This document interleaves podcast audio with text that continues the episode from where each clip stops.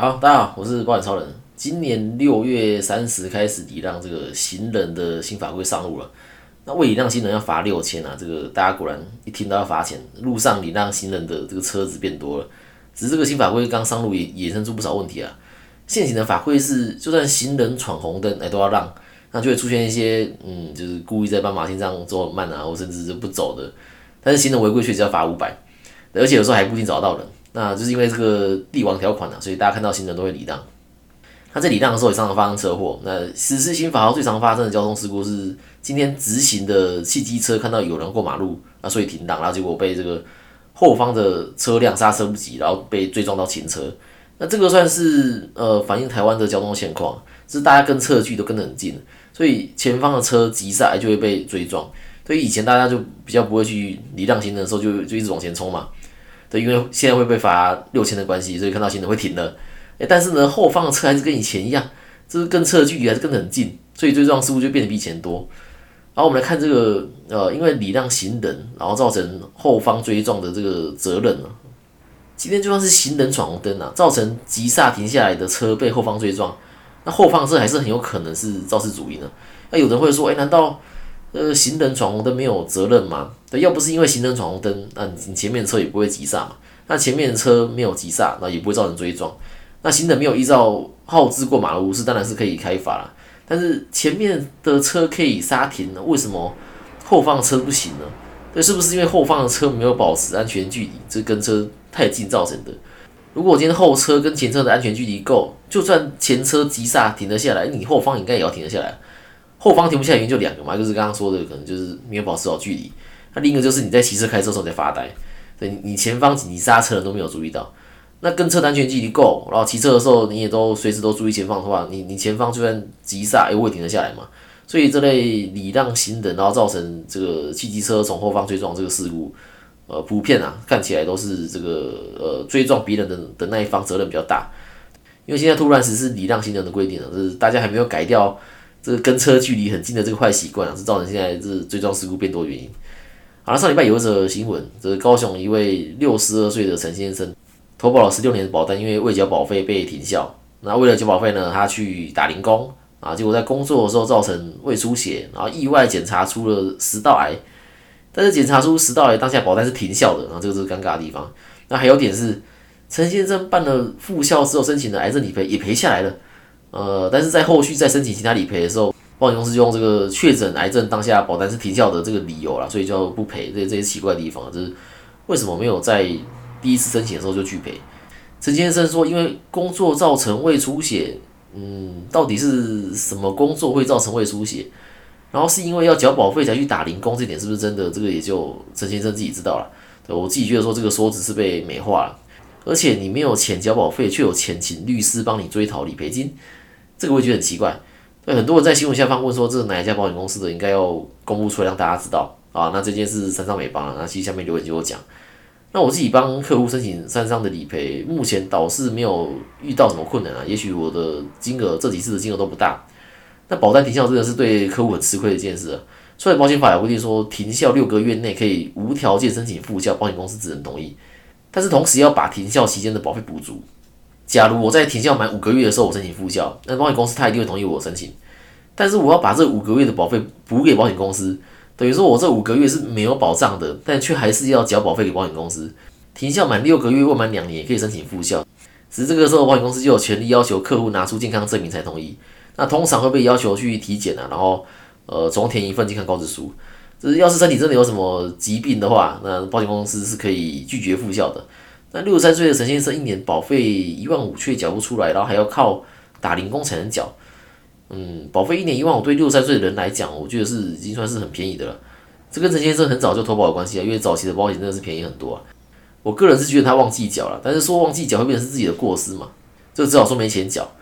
然后为了缴保费还去打零工，这个说法应该是律师教的啊，这的确是聪明的说法，这让大家认为说。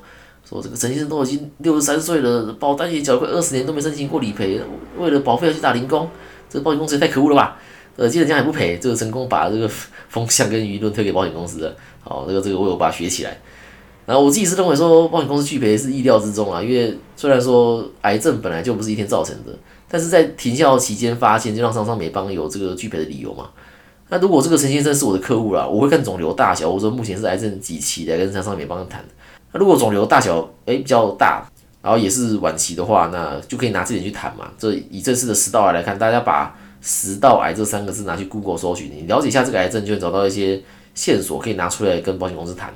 搜寻后找到的第一个结果就是这个台湾癌症基金会在介绍食道癌的文章，那文中就有写到。这个食道癌的预后不佳，最主要原因是因为不容易早期发现、早期治疗。那多数病患就医确诊的时候，往往已经是局部晚期，或是已经有远端转移。诶，那我就拿这个去跟这个三商谈嘛，就是先从三商的官网申诉。那如果申诉不满意，然后再申请金融评议，对，而不是说就直接去找律师这样。好，我们回到主题来讲这个，诶，为什么保险业务都穿西装打领带啊？这个说穿就是佛要金装，人要衣装啊。虽然我自己的观察是，客户并不太在意我穿什么，那这个业务能帮得上忙，能解决问题，然后满足需求是比较重要了。对，那是不是穿西装倒是还好，啊，只是很多人认为说，哎，穿西装等于专业啊。那新人做保险的时候，很多都会被主管要求说买一套西装，还没赚到钱就先花笔自装费。我自己觉得说，嗯，没有必要啦，就是够不够专业这件事情是透过聊天就能发现的嘛。就看过有人新人啊穿着漂亮合身的这个西装，然后女生就穿套装。可是你问他什么问题，你就发现他什么都不晓得。但是自装费已经花了可能两三万了。有跟我投保的听众就知道，衣服我都穿 polo 衫比较多，裤子我甚至穿牛仔裤，啊鞋子我也穿运动鞋。对，之后这个 polo 衫跟运动鞋我也挑素色的啦，就感觉也比较正式。但是这些也并不影响客户跟我投保的意愿嘛。那如果要再正式一点，哎，我会搭个西装外套，就这样。那每天出门的时候，我都会想说，我今天的要去哪里，要去跟谁见面，然后来决定说我要穿什么嘛。啊，如果要跟客户签约，那我当然穿的正式一点，就是起码穿个就是有领子的这个 polo 衫，然后加长裤这样。啊，有一天呢，我出门的时候，因为我当天的行程就只有要到公司去处理续保事情，然后我就回家了，所以我就穿的比较休闲。对我记得那天我穿的是一个短袖的一个 T 恤，然后加短裤还有拖鞋。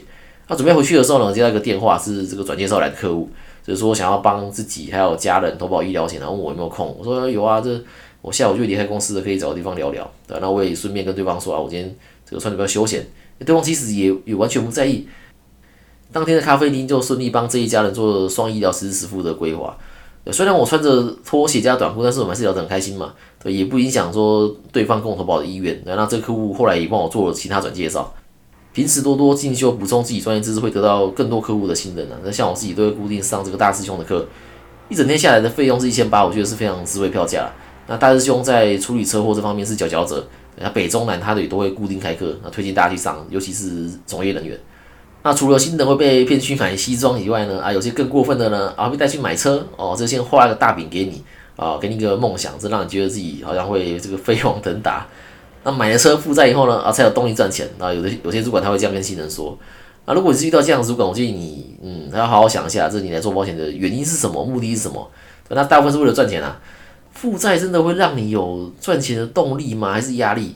所以你西装你刷卡买了，哦车哎贷款买了，你每个月有还款压力的时候，就会开始卖一些不适合的商品给亲朋好友，就是可能终身医疗、终身手术、终身癌症，要卖这些才付得起这个每个月的车贷，而且你会有一定要成交的压力。